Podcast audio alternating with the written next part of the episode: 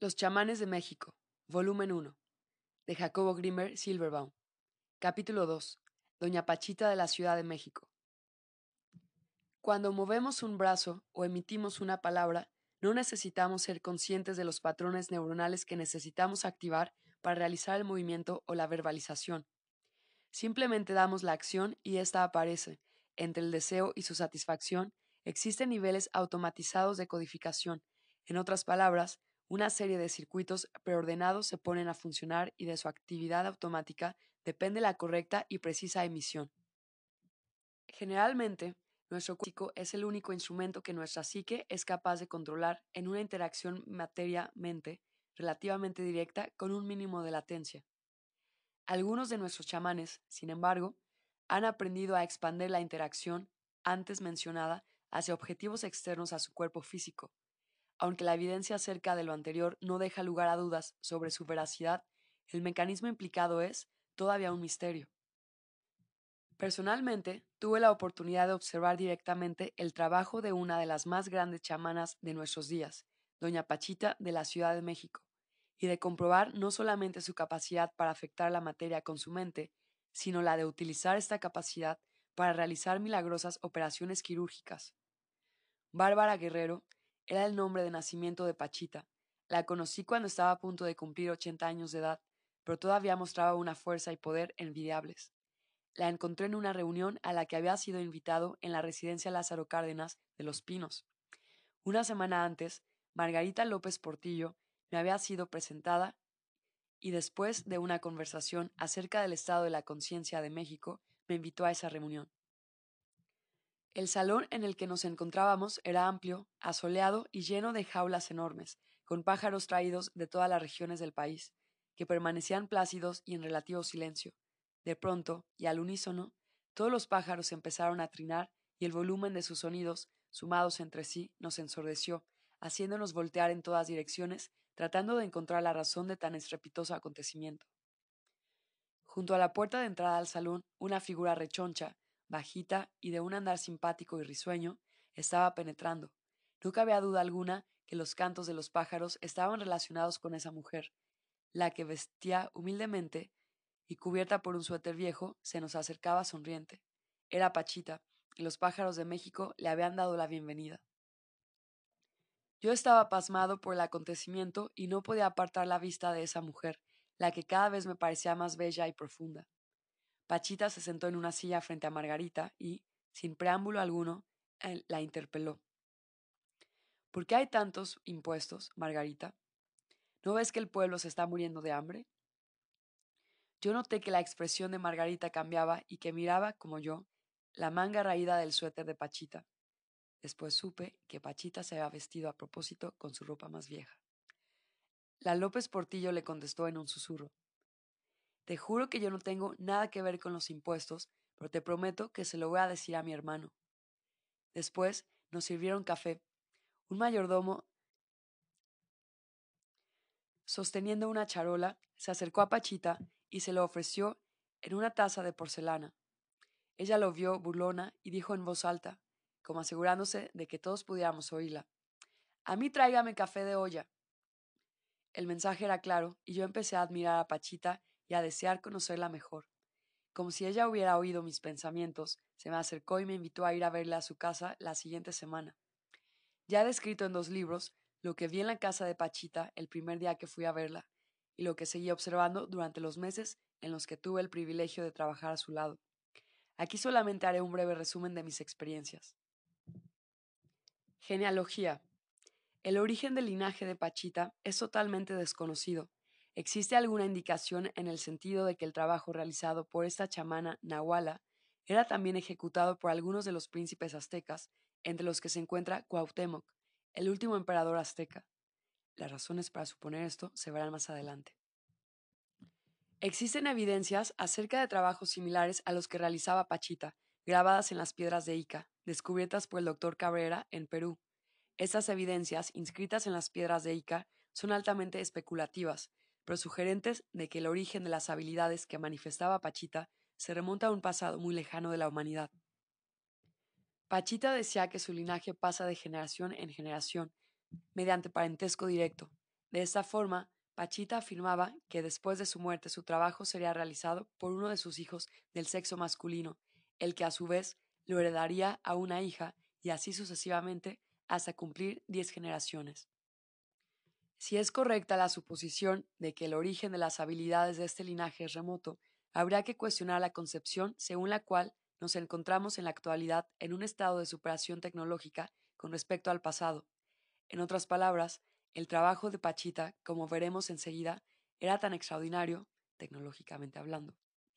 Y si su origen es remoto, habría que suponer que nuestros antepasados tenían conocimientos que nosotros desconocemos a pesar del aparente adelanto tecnológico en el que vivimos. Historia personal. Pachita nació en la ciudad de Parral, estado de Chihuahua, al norte de la República Mexicana, un día de diciembre del año de 1900. Fue abandonada por sus padres por ser hija ilegítima y adoptada por un personaje extraño, el cual se llamaba Charles, de origen africano y de tez negroide. Según una descripción hecha por la misma Pachita al autor del presente estudio, Charles se dedicó a enseñarle una serie de procedimientos de curación, manejo energético, visiones acerca de las estrellas y obtención de información oracular. Charles regresó a su país cuando Pachita tenía 15 años de edad y a partir de ese momento, Bárbara Guerrero vivió sola y con sus propios medios. Cuenta Pachita que ella desconocía sus propias capacidades curativas y que en una ocasión, al asistir a un circo que se presentaba cerca de donde vivía, en el norte del país, se encontró con un elefante bebé que estaba muy enfermo. Pachita se acercó a este animal y lo curó. A partir de ese momento, comenzó su carrera de curandera. Sin embargo, la época, 1915, era impropia para la manifestación abierta de estas capacidades curativas y temiendo que la gente la considerara bruja y por lo tanto la persiguiera, Pachita ocultó sus habilidades. Luchó junto a Villa durante la Revolución, fue soldadera, después se dedicó a diferentes actividades, fue bailarina, trabajó vendiendo billetes de lotería, cantando en los camiones de la Ciudad de México, a la que llegó en una fecha desconocida por el autor. Ya en edad adulta, se dedicó abiertamente a la curación, se estableció en la Ciudad de México y empezó a recibir enfermos. Modalidades de trabajo de Pachita.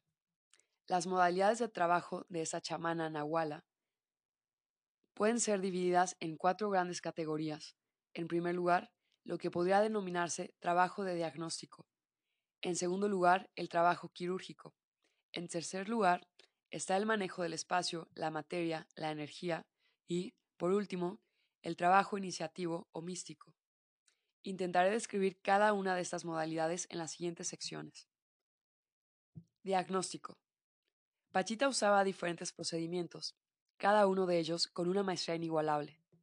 Una de las formas de diagnóstico era la visualización de las palmas de las manos de los pacientes a través de la decodificación de las formas de las líneas de las palmas, de su coloración y de aspectos que no fueron posibles de dilucidar, Pachita diagnosticaba enfermedades específicas, localizaba abscesos, tumores, úlceras o infecciones en órganos particulares.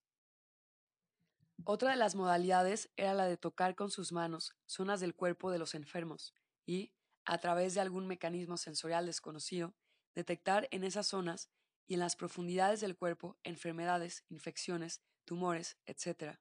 Algunas veces la vi utilizar huevos que frotaba contra la piel de los enfermos para obtener información acerca de los padecimientos que sufrían. Pachita tenía también la capacidad sutil de poder diagnosticar algunas enfermedades con solo ver al paciente. Estas habilidades la llevaban inclusive a poder detectar a enfermos a distancia y diagnosticar con exactitud sus alteraciones y procesos patológicos. Modalidad quirúrgica. La principal actividad de Pachita era la de intervenir quirúrgicamente a sus pacientes. Las operaciones eran realizadas en un pequeño cuarto iluminado tenuemente con varias veladoras y adornado con un altar de siete peldaños en los cuales se podía ver cuadros y estatuas de Cuauhtémoc, de la Virgen de Guadalupe y de otros santos. Las operaciones se llevaban a cabo en una de las esquinas del cuarto, en una pequeña cama de madera sobre la cual se colocaba un hula espuma cubierto con un plástico transparente. Los enfermos eran acostados en esa improvisada cama y una vez descubierta la parte del cuerpo afectada por la enfermedad, un ayudante de Pachita mojaba un algodón con alcohol y frotaba el líquido sobre la piel. Después Pachita pedía su instrumento, que era un cuchillo de monte, de aproximadamente 15 centímetros de longitud. Tomándolo con su diestra, localizaba la zona de incisión y, sin preámbulo, lo introducía y abría. La incisión generalmente era grande, con una consecuente hemorragia natural. Generalmente los enfermos se quejaban y manifestaban dolor, aunque no comparable con el que podría esperarse sin, como era el caso, la aplicación de anestésicos. En otras palabras, los enfermos no eran anestesiados, tampoco se les aplicaba sustancias de aletargamiento que permitieran explicar la ausencia de dolor interno cuando Pachita hacía las incisiones con su cuchillo. Algún mecanismo misterioso, sin embargo, amortiguaba el dolor. Después de la incisión, el cuchillo era introducido al interior del cuerpo. Tras una maniobra rápida, era extraído un tumor, cortando un pedazo de órgano o simplemente colocando en su lugar algún tejido. Tuve la oportunidad de hacer un seguimiento de varios pacientes operados por Pachita de tumores. Recuerdo, por ejemplo, el caso de dos mujeres norteamericanas a quienes en Nueva York les habían diagnosticado tumores cerca de la matriz. Después de la operación, en la que estuve presente, ambas enfermas se fueron a recuperar a mi casa. Eso me permitió constatar los resultados. En la zona de incisión se observaba una pequeña cicatriz, parecida a la que podía ser de un diminuto rasguño. Dos años después, en un viaje que hice a Nueva York, pude hablar con estas dos pacientes de Pachita y me confirmaron que sus tumores habían desaparecido después de la intervención y que no habían tenido ninguna molestia ni secuela posterior. Pachita realizaba trasplantes de órganos. En los casos en los que llegaba un enfermo con alguna alteración grave en uno de sus órganos, por ejemplo un cáncer pulmonar, Pachita, con su cuchillo de monte, abría la piel, cortaba las costillas, utilizando una sierra de plomero tipo vernácula, extraía el pulmón afectado y luego efectuaba el trasplante. El órgano trasplantado era absorbido extrañamente desde adentro del cuerpo y, después de hacer un ruido característico, como si se inflara un globo, la incisión se cerraba y el paciente era colocado en recuperación. Después de las operaciones, los pacientes eran vendados en la zona tratada y durante media hora reposaban en el mismo cuarto, o quirófano, en el que se había realizado la intervención. De acuerdo con Pachita, este lapso de descanso servía para equilibrar los campos de energía del cuerpo a fin de que el paciente se recuperase. Luego, éste era ayudado a reintegrarse a su hogar, donde debía permanecer 72 horas en reposo absoluto. Los trasplantes eran múltiples. Yo vi decenas de casos de pulmón, por lo menos cuatro de riñón y otras intervenciones que describo ampliamente en mi libro acerca de Pachita. Greenberg Silverbaum, 1980. En ocasiones los órganos para los trasplantes eran aportados por los mismos pacientes, quienes los conseguían en una morgue. Otras veces era Pachita quien, mediante una materialización, hacía aparecer el órgano a ser trasplantado. Estas operaciones de materialización pertenecen a la tercera modalidad del trabajo de Pachita, es decir, el manejo del espacio-tiempo, cuyo procedimiento describiré enseguida. Manejo del espacio-materia. En los casos de operaciones quirúrgicas que implicaban trasplantes en los que los pacientes no podían conseguir el órgano a reponer, Pachita realizaba unos movimientos extraños con sus brazos y manos en el aire, después de los cuales generalmente aparecía un tejido que era utilizado para el trasplante. Pachita realizaba materializaciones en forma cotidiana y sin prestarles mayor atención. Era capaz de alterar diferentes niveles de organización del espacio de tal forma que lograba que este espacio transparente sufriera un cambio en su estructura fundamental, dando lugar a un objeto. Yo tuve oportunidad de ver esto docenas de veces. Un día, inclusive, Pachita me entregó algo que había recién materializado. Era un pequeño marco metálico cobrizo en forma ovalada y con vidrio, que contenía un óleo diminuto de un artista desconocido llamado Flo. Un manejo también extraordinario del espacio-materia era realizado durante las operaciones. Por ejemplo, la utilización del cuchillo de monte era casi simbólica. El cuchillo realmente no era utilizado como bisturí, sino que parecía bastar el contacto de su punta con la piel para que ésta se abriese. De igual manera, cuando las heridas se suturaban, no se utilizaba hilo ni aguja, sino un manejo similar del espacio-materia que, de alguna manera, hacía que la apertura sufriera un proceso de inversión y lo que antes se había abierto ahora se cerrara por sí solo. Todas las situaciones de manejo quirúrgico, diagnóstico o de alteración de la estructura del espacio estaban acompañadas de una mística particular, en que Pachita continuamente hacía referencia a Dios, al Padre y a una serie de entidades que le eran familiares.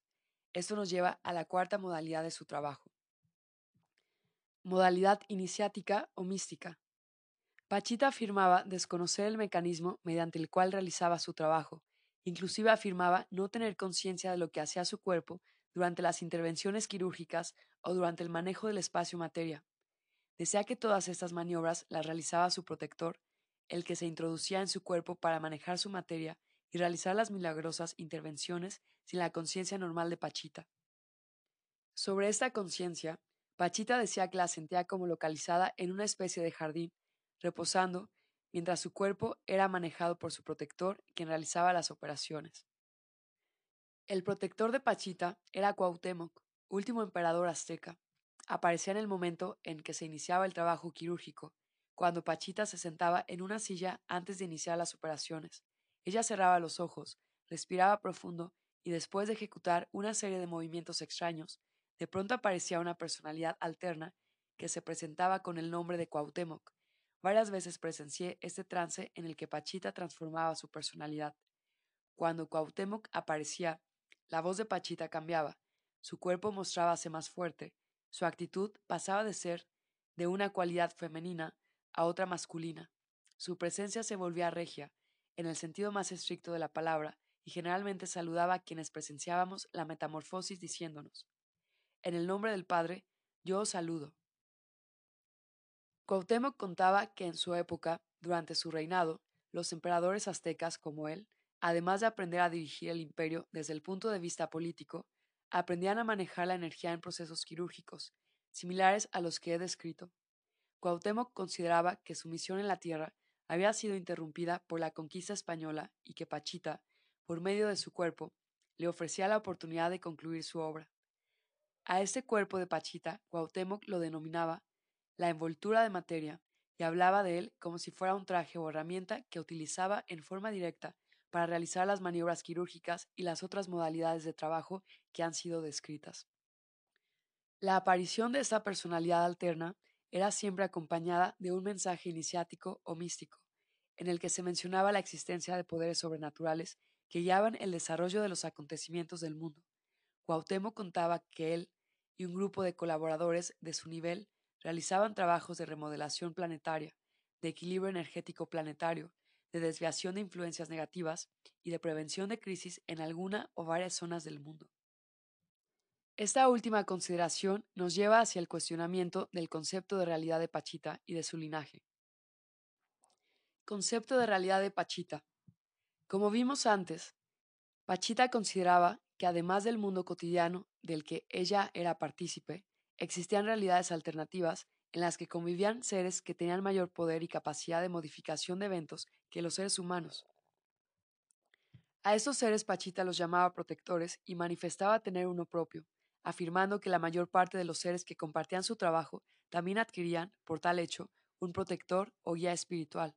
Esta concepción de la realidad no puede ser reducida a un solo nivel, sino considerada más bien en varios niveles, ocupados y vividos por diferentes seres, así Cuauhtémoc, como habitante del mundo espiritual, y según esta concepción, vivía en compañía de otros seres de la misma categoría energética, con los que elaboraba y realizaba diferentes operaciones, entre las cuales estaban las quirúrgicas, utilizando como medio el cuerpo de Pachita.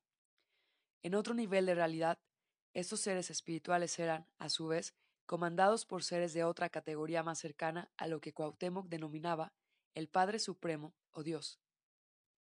En muchas ocasiones, durante las operaciones quirúrgicas, cuando el cuerpo de Pachita era ocupado por Cuauhtémoc, él se despedía de sus colaboradores para ir a consultar al padre sobre las decisiones a tomar, o sobre qué maniobras hacer con sus enfermos. Cuauhtémoc decía, literalmente, que iba a preguntarle al padre y que regresaría después de recibir instrucciones. En el concepto de realidad de Pachita existían por lo menos tres niveles. 1. El nivel de los seres humanos cotidianos. 2. El nivel de los protectores, como el mismo Cuauhtémoc. 3. El nivel del Padre Supremo, que comandaba a los otros dos niveles. Dentro de este concepto de realidad, Pachita también incorporaba la existencia de otro ser que llamaba muerte. Este aparecía y se manifestaba cuando alguno de los enfermos era diagnosticado como incurable. La aparición de la muerte, como ser específico, muchas veces estaba acompañada de ruidos o palabras que salían de la misma boca de Pachita. En ocasiones oía a Pachita mencionar el nombre del profeta Elías como guía de su linaje, en otras oía hablar acerca de otros seres míticos que parecían tener un contacto muy cercano con el linaje de Pachita. Paralelo al concepto de realidad descrito, Pachita defendía un proceso de desarrollo de la conciencia que a continuación describo. Desarrollo de la conciencia. Pachita consideraba que en el mundo existían por lo menos dos fuerzas o poderes fundamentales que en ocasiones se enfrentaban en batallas mortales y terribles, la luz y la oscuridad. La luz era para Pachita sinónimo de amor, de oración, de curación, de buenas intenciones y de trabajo sano.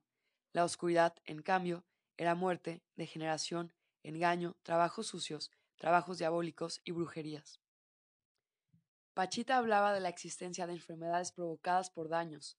Los daños eran brujerías causadas por hechiceros, que eran pagados para realizar trabajos de maldad en otros seres humanos.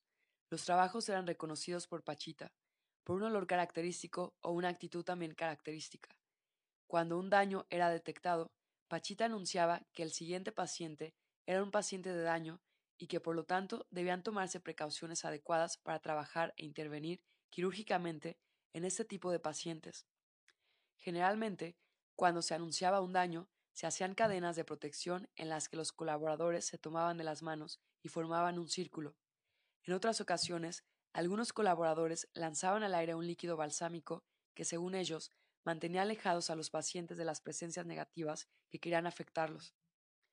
El desarrollo de la conciencia, para Pachita y su linaje, implicaba vencer la oscuridad y fortalecer la luz. Según ella, todos los seres tenían como motivo primordial la búsqueda de la luz y esa motivación hacía que todos los seres tuvieran conductas dirigidas al logro de estos, al logro de estados positivos de amor en relación con sus prójimos. De esta forma, el concepto de desarrollo de la conciencia que defendía Pachita implicaba la existencia de un centro esencial luminoso en cada ser humano y la necesidad de activar este centro oponiéndose a cualquier barrera que dificultara la manifestación del mismo. Pachita consideraba que el arma más poderosa era el amor y la luz, y que no importaba la aparente actitud destructiva de algún ser, éste siempre viajaba en busca de luz. La doctrina de Pachita era, pues, la de acrecentar los estados luminosos y la de trabajar en pos de una mayor existencia de luz y amor en el mundo. En este sentido, yo asistía a por lo menos cinco operaciones quirúrgicas en las que del cuerpo de los pacientes eran extraídos objetos y animales que representaban la materialización de los daños. A esos objetos o animales se trataba en una forma muy especial. Pachita decía que después de ejecutar una operación de extracción de daños, por la noche se establecía una lucha mortal entre ella misma y el causante del daño, que aparecía para tratar de recuperar el poder perdido sobre su paciente. Recuerdo el caso de un niño de aproximadamente siete años de edad que fue operado en la clínica de Pachita, en Parral, de un daño localizado cerca del corazón. Este niño apareció acompañado de su madre, la cual se quejaba de la mala conducta, actitudes destructivas y lenguaje obsceno de su hijo. Al estar en presencia de Pachita, y después de ser diagnosticado como de enfermedad por daño, Pachita decidió operarlo al día siguiente. El niño llegó a la clínica con su madre. Se sentaron a hacer antesala. En determinado momento, una de las camionetas que estaba estacionada cerca de la clínica perdió inesperadamente el freno de mano y empezó a rodar en dirección hacia donde estaba el niño. Un instante antes de que el vehículo lo alcanzara, alguien salvó al pequeño, quien inmediatamente fue introducido al quirófano para ser intervenido. Recuerdo que este niño fue llevado a rastras a la mesa de operaciones y acostado en ella en contra de su voluntad. Después de que Pachita pidió paz para el pequeño, la entidad que ocupaba el cuerpo del niño contestó que jamás lo dejaría. Pachita esgrimió el cuchillo de monte contra el pequeño, quien con voz ronca contestó que no le afectaban las amenazas. Cuando el cuchillo estaba a punto de ser introducido, el niño empezó a gritar pidiendo auxilio. Pachita abrió el pecho Extrajo un objeto rectangular de color negro carbón y enseguida cerró la herida. En ese momento el paciente empezó a llorar. Pachita tomó en sus manos y le dijo que por fin había recuperado su ser íntegro, que ya nadie lo molestaría más. El niño fue entregado a la madre, la que varios días después se presentó diciendo que su hijo estaba totalmente transformado, se había convertido en un niño normal, sin alteraciones conductuales, sin actitudes agresivas, y que utilizaba el lenguaje que correspondía a su edad. Este caso, como muchos otros que pude atestiguar, indican que Pachita tenía control sobre los mecanismos que se manifiestan en formas objetivas y materiales, como por ejemplo los objetos localizados en el interior del cuerpo de sus pacientes. Es evidente que estos mecanismos afectan en grado sumo la conducta del hombre, sin embargo, resultan todavía desconocidos para la ciencia. Perspectivas. Pachita es considerada, y con razón, como una de las mujeres más extraordinarias de todos los tiempos, su capacidad curativa, su manejo de la realidad y su control sobre los niveles de realidad alternos difícilmente serán superados. Un intento de explicación de lo que Pachita hacía es necesario, aunque de antemano sabemos que tal intento está destinado al fracaso, porque los fenómenos que se manifestaban a través de ella son demasiado complejos y desconocidos como para poder ser integrados a una concepción científica adecuada. La inexistencia de esta concepción, sin embargo, no es argumento suficiente para invalidar las observaciones realizadas en Pachita, las cuales han sido verificadas no solamente por este autor, sino por otras personas que han estado en contacto con esa mujer. Ver apéndice. Pachita era capaz de modificar la realidad en un grado total. Era capaz de afectar campos energéticos, organizaciones corporales, tejidos y mecanismos fisiológicos sobre los que ejercía un poder de transformación. ¿Cómo y a través de qué medios se realizaban estas maniobras? Es imposible saberlo. Probablemente Pachita tenía la capacidad de visualizar un determinado acontecimiento quirúrgico y bastaba esta creación mental para que el acontecimiento ocurriera en la realidad. Si esto es así, Pachita de alguna manera conocía las leyes de organización del espacio y la materia y las relaciones que existían entre estas leyes y sus propios procesos psíquicos. Esta posibilidad es una de tantas tentaciones de racionalización del proceso que ocurría siempre que Pachita trabajaba con sus pacientes.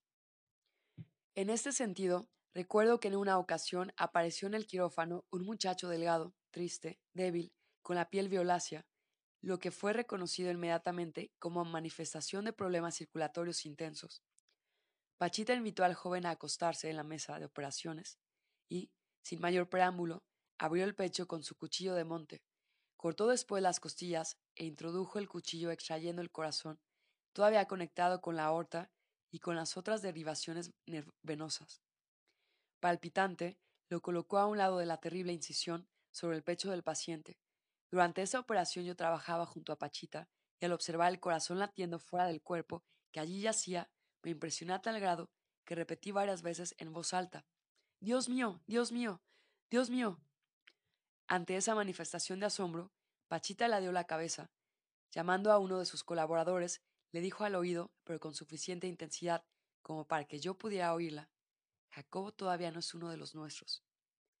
En efecto, Jacobo todavía no aceptaba lo que estaba sucediendo ante sus ojos como una realidad cotidiana posible, sino que aún tenía la concepción de que aquello era extraordinario e imposible desde el punto de vista de la ciencia y la tecnología contemporáneas.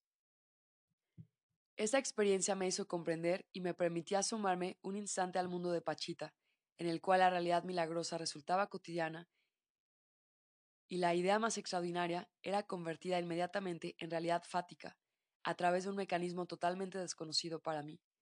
La misma sensación de imposibilidad y asombro ante lo que veía me ocurrió durante las operaciones que Pachita realizó en una niña de 13 años.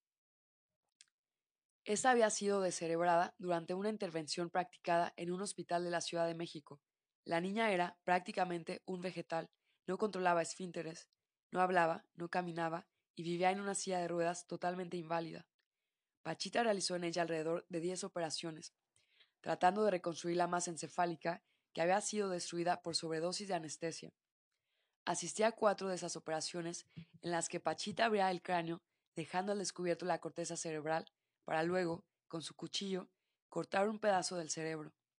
Después materializaba tejido cerebral para introducirlo, en el lugar del dañado, que previamente había extraído. las heridas ocasionadas en, cada una de las operaciones las cerraba utilizando un procedimiento energético que consistía en colocar las manos sobre la herida y concentrarse en las palmas como si éstas irradiaran una energía especial. Cada 15 días, la niña, acompañada de sus padres, volvía para control y ya no presentaba señales de infección o las alteraciones que generalmente suelen aparecer después de una intervención tan traumática. En lugar de ello, demostraba una mejoría notable. Años más tarde, tuve la oportunidad de visitar a la paciente, que se había convertido en una joven de 19 años. Pude observar que los procesos activados por las operaciones de Pachita, aunque parcialmente, tuvieron éxito, ya que la muchacha, si bien era capaz de controlar sus movimientos, tenía un vocabulario restringido. Entendía prácticamente todo lo que se le decía, comía por sí sola, manifestaba un estado de alegría constante y con ayuda podía caminar. Tales resultados muestran que lo que hacía Pachita tenía un efecto duradero y positivo en quienes iban a verla en busca de ayuda y alivio para sus desgracias. Conclusiones. Pachita poseía un control casi absoluto sobre la materia y la energía. Una posible explicación de ese poder es que su conciencia estaba localizada en la fuente a partir de la cual se construye la realidad. De alguna forma, sabía cómo modificar esa fuente y, por lo tanto, las manifestaciones que de ella surgen. Según Pachita, existe un nivel de uno mismo a partir del cual todo es posible y además lo es natural y directamente. Pachita me regañaba cuando en mi asombro no parecía disociar su realidad de la realidad cotidiana. Parecía decirme que hasta que no aceptara como natural lo que ella hacía, no podría comprenderlo. Su comprensión era el hecho mismo. No había que buscar mecanismos sofisticados, acciones complejas, sino aceptar que, cuando se llega a la fuente, todo es posible mediante un acto simple de voluntad. Para Pachita todo tenía conexión con la conciencia, todo era conciencia, bastaba el deseo de la mente, localizada en la fuente de la realidad, para materializar el deseo. A Pachita le gustaba la teoría sintérgica. Cada vez que yo le transmitía las cogniciones de la misma, se regocijaba. Me alentaba a seguir pensando que existía una interacción entre campos de energía y que de ella provenía el mundo de nuestras imágenes visuales. Yo sentía que ella veía los campos y sus interacciones y que podía manejar su focalización no solamente con maestría, sino con la certeza que proviene de la evidencia directa. La mente de Pachita estaba en unión con la mente de sus pacientes y colaboradores. No existe otra forma de entender su poder de conocimiento del otro ni sus extraordinarias hazañas de diagnóstico. Según la teoría sintérgica, Pachita poseía un factor total de manejo de la focalización de su factor de direccionalidad. Eso le permitía hacer aparecer su experiencia en cualquier localización sin tener que trasladarse a ella. Por otro lado, su manejo del campo cuántico o de la realidad espacio-tiempo le permitía materializar y desmaterializar objetos o trasladarlos como si para ella no existieran distancias o espacio de separación. Pie de página. El factor de direccionalidad se refiere al mecanismo hipotético que focaliza la conciencia en una zona de la interacción entre el campo neuronal y el cuántico, haciendo aparecer allí la experiencia consciente. En conclusión, Pachita fue uno de los más portentosos seres humanos que hayan existido. Su poder permitía realizar hazañas increíbles. Era una vidente que podía percibir la realidad desde una perspectiva o nivel tales que veía con claridad lo que para el resto permanecía invisible. Esa capacidad de ver hacía que pudiese diagnosticar con una exactitud asombrosa diferentes dolencias y enfermedades. A partir de su conducta, podemos deducir que existe un nivel de la realidad desde el cual es posible ver. Apéndice acerca de Pachita. Entre los muchos testimonios sobre las habilidades de Pachita está el del señor Ramón Mancilla Tinoco, quien, desesperado por la enfermedad de su hija, fue en busca de la chamana. Impresionado por Pachita, el señor Mancilla se convirtió en su discípulo y seguidor. Durante meses la ayudó en sus operaciones y tratamientos. Profundo conocedor de la personalidad y la obra de Pachita, se le invitó a colaborar en este volumen. Con tal motivo, seguidamente, presentamos el texto que nos entregara sobre sus experiencias con la chamana. Mis experiencias con Pachita, por Ramón Mancilla Tinoco. Lo que a continuación relato es, primero que nada, una síntesis de mis experiencias y vivencias con Pachita tratando de ser lo más fiel y objetivo que mi caso permite, y posteriormente doy interpretación a los hechos relatados, las deducciones obtenidas de mis experiencias realizadas a la luz de la calma que me han proporcionado los años que han transcurrido desde aquellos hechos. Antecedentes.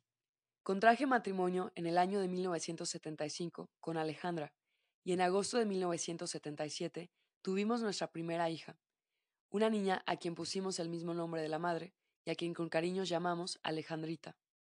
Alejandrita era una niña hermosa y risueña, tenía ojos azules, tez blanca y cabello castaño, sin olvidar su atributo de una inteligencia muy aguda. Sin embargo, algo estaba mal en ella. Su sistema muscular era débil, de modo que no lograba sentarse por sí misma ni mantener en alto la cabeza. El diagnóstico de los médicos fue fulminante. Padecía una enfermedad congénita llamada Werning-Hoffman disease, una especie de atrofia muscular progresiva para la cual no existe cura alguna, en razón de que los científicos prefieren dedicar los recursos a la investigación de enfermedades de tipo masivo, como el cáncer, en vez de dedicarlos a enfermedades estadísticamente raras. Mi esposa y yo agotamos todos los recursos con tal de salvar a nuestra hija. Consultamos varios médicos neurólogos en México, también homeópatas y quiroprácticos. Finalmente, viajamos a la Clínica Mayo, en Rochester, Estados Unidos, donde, en marzo de 1978, el doctor Manuel Gómez confirmó el diagnóstico que en México nos fue proporcionado por el doctor Guillermo Turrent y que ya mencioné. En resumen, el doctor Gómez estimó para nuestra hija tres meses más de vida. Así estaban las cosas cuando, en abril del mismo año, mi suegro nos presentó a un amigo suyo, el señor Méndez, quien, enterado del problema, nos sugirió que consultáramos a una de sus amistades, el doctor José Rojas, médico cirujano ya jubilado que tenía años de dedicarse al estudio de fenómenos extraordinarios, quien además dictaba pláticas al respecto. El doctor Rojas fue el conducto que nos llevó a Pachita. La primera vez que la fuimos a consultar nos acompañó el doctor Rojas. Íbamos mi esposa, la niña, el doctor y yo. Llegamos hasta su casa de la colonia Arenal, a un costado del Hospital de la Raza, como a las tres de la tarde, con objeto de obtener ficha pues la consulta empezaba a las cuatro y el doctor nos había advertido que habría mucha gente formando larga cola en la calle para verla, cosa que efectivamente constatamos. Pachita vivía en una casa sola, más o menos bien construida, exactamente enfrente del mercado de la colonia. La entrada de la casa era una cochera con puertas de hierro pintadas de olor blanco, de color blanco, y forradas por dentro con láminas plásticas de color amarillo, con objeto de impedir la vista desde afuera. El verdadero nombre de Pachita era Bar y era una mujer de tez morena, bajita y medianamente gorda. Tendría aproximadamente 63 o 64 años. Tenía, además, el cabello quebrado y teñido de color castaño, usaba bastón al caminar y veía casi invariablemente, vestía casi invariablemente un delantal, un suéter y medias gruesas color carne, del tipo que usan las personas de esa edad. La primera vez que estuvimos frente a ella, luego que Daniel, uno de sus ayudantes. Nos franqueó el paso, me sentí emocionado y esperanzado. Las consultas eran muy rápidas, de cinco minutos, cuando más cada una, porque había mucha gente esperando.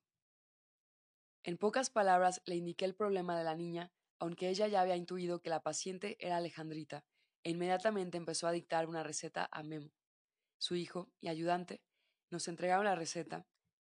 Jerez tres coronas en el que se debía remojar cierta hierba un aceite con alumbre para fricciones en todo el cuerpo y coral rojo, que debíamos obtener para que Pachita le preparara una pomada. Nos citó para la semana siguiente. Durante los días subsiguientes, seguimos al pie de la letra las instrucciones de Pachita, incluso conseguimos el coral rojo y lo llevó a su casa fuera de horas de consulta. Llegada la fecha de la nueva cita, Pachita volvió a revisar a la niña, la que seguía exactamente igual de su enfermedad. Resolvió operarla esa misma tarde. Aquí es donde entra la parte extraordinaria, la más conocida y menos comprendida de Pachita, las operaciones. No quiero usar el término operaciones psíquicas, porque siento que no describe adecuadamente el fenómeno y se corre el riesgo de sacar deducciones equivocadas. Por lo demás, estoy lejos de ser experto en la materia. Me limito solamente a mi experiencia. Las operaciones eran físicas. Los pacientes eran abiertos de la parte del cuerpo que más estuviera afectada, sin más, Ayudé que un cuchillo de monte y cuatro asistentes, dispuestos dos de cada lado de una mesa de madera con objeto de sujetar al paciente, pues las operaciones eran dolorosas y a los pacientes no se les administraba ningún tipo de anestesia. Las medidas higiénicas que se tenían en la mesa de operaciones eran nulas, simplemente no eran necesarias. Las herramientas empleadas, aparte del cuchillo de monte, eran una palangana de peltre donde se ponía un litro de alcohol y un paquete de algodón que se remojaba en el mismo para formar un símil de torundas, unas tijeras convencionales de costura y una botella cualquiera llena de un líquido que llamaban bálsamo, que tenía un olor agradable. Las operaciones se efectuaban siempre a la luz de dos o tres velas. Nunca se iluminaba la habitación con luz eléctrica. A pregunta expresa mía, los asistentes me indicaron que la razón era que la energía eléctrica interfería con la energía, cualquiera que ésta fuera, que utilizaba Pachita para operar. ¿Quién me iba a decir en esos momentos que me convertiría en el último ayudante que tuvo Pachita y que le servirá durante sus últimos meses de vida? El hermanito. Estrictamente, de acuerdo a la versión que Pachita daba de las operaciones, ella no era quien operaba a los pacientes, sino que lo hacía el hermanito. Se refería a Cuauhtémoc, el rey azteca, o más bien al espíritu de él, que se posesionaba del cuerpo de ella para operar a un paciente. Unos momentos antes de cualquier operación, Pachita se ponía encima de la ropa una prenda color naranja, una especie de toga a la usanza azteca, que le cubría un solo hombro después, en la habitación donde se hacían las operaciones, se sentaba unos instantes en una silla de madera, cerraba los ojos con actitud de meditación y cuando volvía a levantarse, saludaba a los presentes con un ¿Cómo están mis niños? Yo os saludo. Su actitud y comportamiento eran distintos, aunque su voz era la misma. Se pasaba al paciente, en este caso, mi hija. Se le colocaba encima de la mesa de madera la que por única cubierta tenía un mantel de plástico transparente y daba comienzo a la operación. Pachita abrió el tórax de la niña con el cuchillo de monte y metió su mano en él, testereando y removiendo órganos. La niña de inmediato empezó a llorar. Fuimos testigos de la escena mi esposa y yo, más las cuatro personas que estaban como ayudantes. Armando, el licenciado Musquiz, el licenciado Villafuerte y Candelaria. De los cuatro, los que nunca fallaban a una operación eran Armando y Candelaria. Si las consultas duraban cinco minutos, las operaciones cuando mucho duraban diez. Pachita soltó el cuchillo, pasó su mano derecha sobre el tórax y éste quedó cerrado nuevamente. Pidió a Candelaria torundas con alcohol y las puso sobre el pecho de la niña. Las torundas siempre quedaban manchadas de sangre. Quiero recordar en este punto que se operaba a la luz de dos o tres velas, situadas no en la mesa, sino a un costado, atrás de Pachita y dos de los ayudantes. Al llegar a casa y revisar el pecho de Alejandrita, observamos que no presentaba ninguna cicatriz, pero tenía cuatro pequeños puntos localizados geométricamente en el tórax, dos exactamente en los pezones y dos en donde terminan las costillas, más o menos a la altura del ombligo. Eran como mini incisiones o como poros muy abiertos. Veinticuatro horas después de la operación ya no estaban, cerraron solos. La niña siguió exactamente igual de su enfermedad. No hubo mejoría. Comprendí que debía acercarme más a Pachita, conocerla mejor a ella y a su medicina. Comencé a frecuentar su casa solo y fuera de horas de consulta. La tercera visita rindió frutos. Al tocar la puerta de la casa, noté que una camioneta blanca se estacionaba a mis espaldas. En ella venía Pachita y sus dos hijos varones, Memo y Enrique. Le supliqué que me permitiera hablar con ella. Eran las dos de la tarde. Me vio tan desesperado que me invitó a pasar a su casa, a la cocina donde comíamos juntos.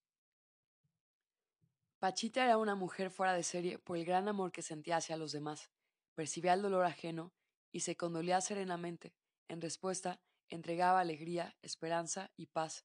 Era centrada, ágil de mente y con un extraordinario sentido del humor. Le dije que Alejandrita no había mejorado con la operación que le practicó. Le platiqué el problema con lujo de detalles subrayando que la niña estaba desahuciada.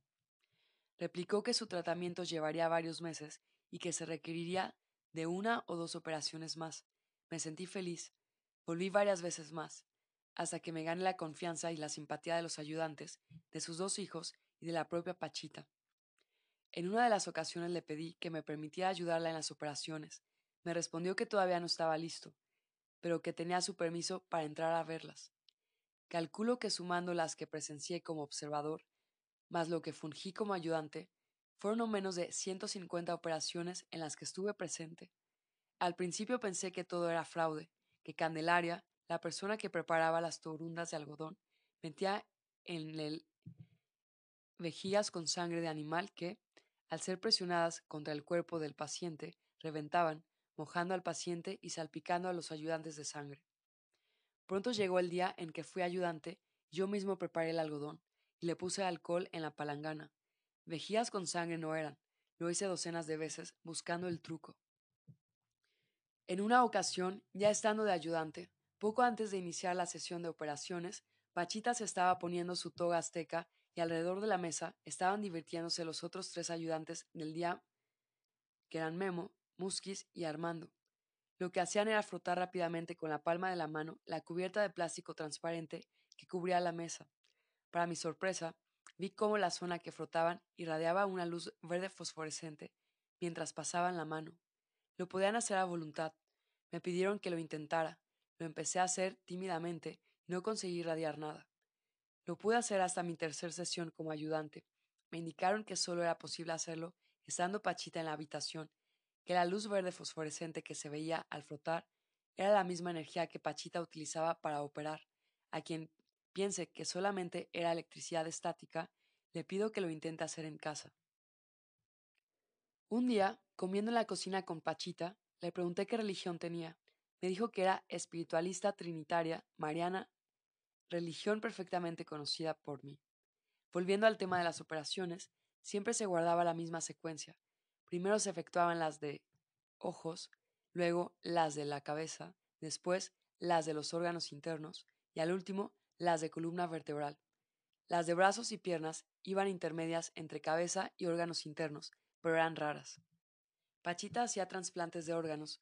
Me tocó presenciar 10 o 15 trasplantes de vértebras cosa imposible para la medicina actual. La sacaba con la punta del cuchillo, colocaba con la mano la nueva vértebra después golpeaba con la cacha de madera del cuchillo a modo de martillo para acomodarla bien. Un día Memo me mostró un ojo humano que guardaban en un plato dentro del refrigerador. Le pregunté primero a él y después a Pachita cómo conseguían los órganos para los trasplantes. La respuesta fue la misma, que era un amigo médico cirujano del IMSS adscrito al Centro Médico Nacional, quien obtenía los órganos de cadáveres no reclamados. No recuerdo el nombre del doctor, lo conocí meses después en casa de Pachita, estando él de visita. En otra ocasión, estaba ayudando a Pachita durante las consultas, y unos pacientes entraban con un huevo en la mano y se lo entregaban. Pachita lo tomaba y comenzaba a pasarlo con la mano por todo el cuerpo del paciente, para, finalmente, arrojarlo en una cubeta. Al terminar las consultas, no resistí la tentación y le pregunté para qué hacía eso con los huevos. Me contestó Ay, mijito, pues no sirve para nada, pero la gente me lo pide. ¿Qué quieres que haga?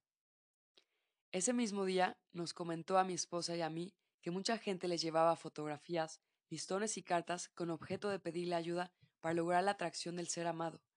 Pachita respetaba las creencias de la gente y colocaba todos los objetos en el altar que tenía en la habitación donde se realizaban las operaciones. Era un altar extenso, puesto sobre una gran mesa de madera, en cuyo centro había imágenes de Jesús y de Cuauhtémoc. Entre las personas que conocí y traté en diferentes ocasiones en casa de Pachita y que pueden atestiguar lo que aquí he descrito, se encuentran la familia del señor Jesús Razo, con quien hasta la fecha tenemos amistad, el cantante argentino Leo Dan, quien antes que yo fungió como ayudante de Pachita, la cantante de ranchero Laura Fierro, quien fue operada por Pachita, la señora Margarita López Portillo, quien estuvo presente conmigo en una sesión de operaciones, la actriz Lucia Gilmain, el señor Thierry Courdet, por aquel entonces ejecutivo de la Luz. Respecto de qué y cómo le hacía Pachita para operar, no tengo ninguna duda de que realmente tenía la facultad de penetrar el cuerpo humano con las manos, como si se tratara de otra dimensión. También creo que la misma Pachita nunca supo cómo lo hacía o por qué tenía esa facultad.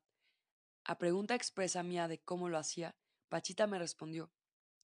Yo no sé, pregúntaselo al hermanito. Él es quien lo hace. Yo creo firmemente en Dios, en el espíritu y en lo espiritual.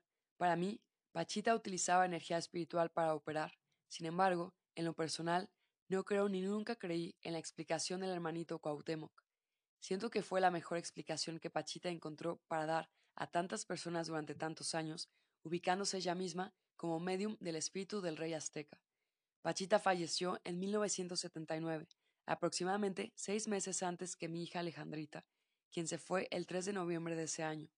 Lo anterior no significa que Pachita no tuviera facultades, significa que por encima de, de toda voluntad está Dios. Enero 1986.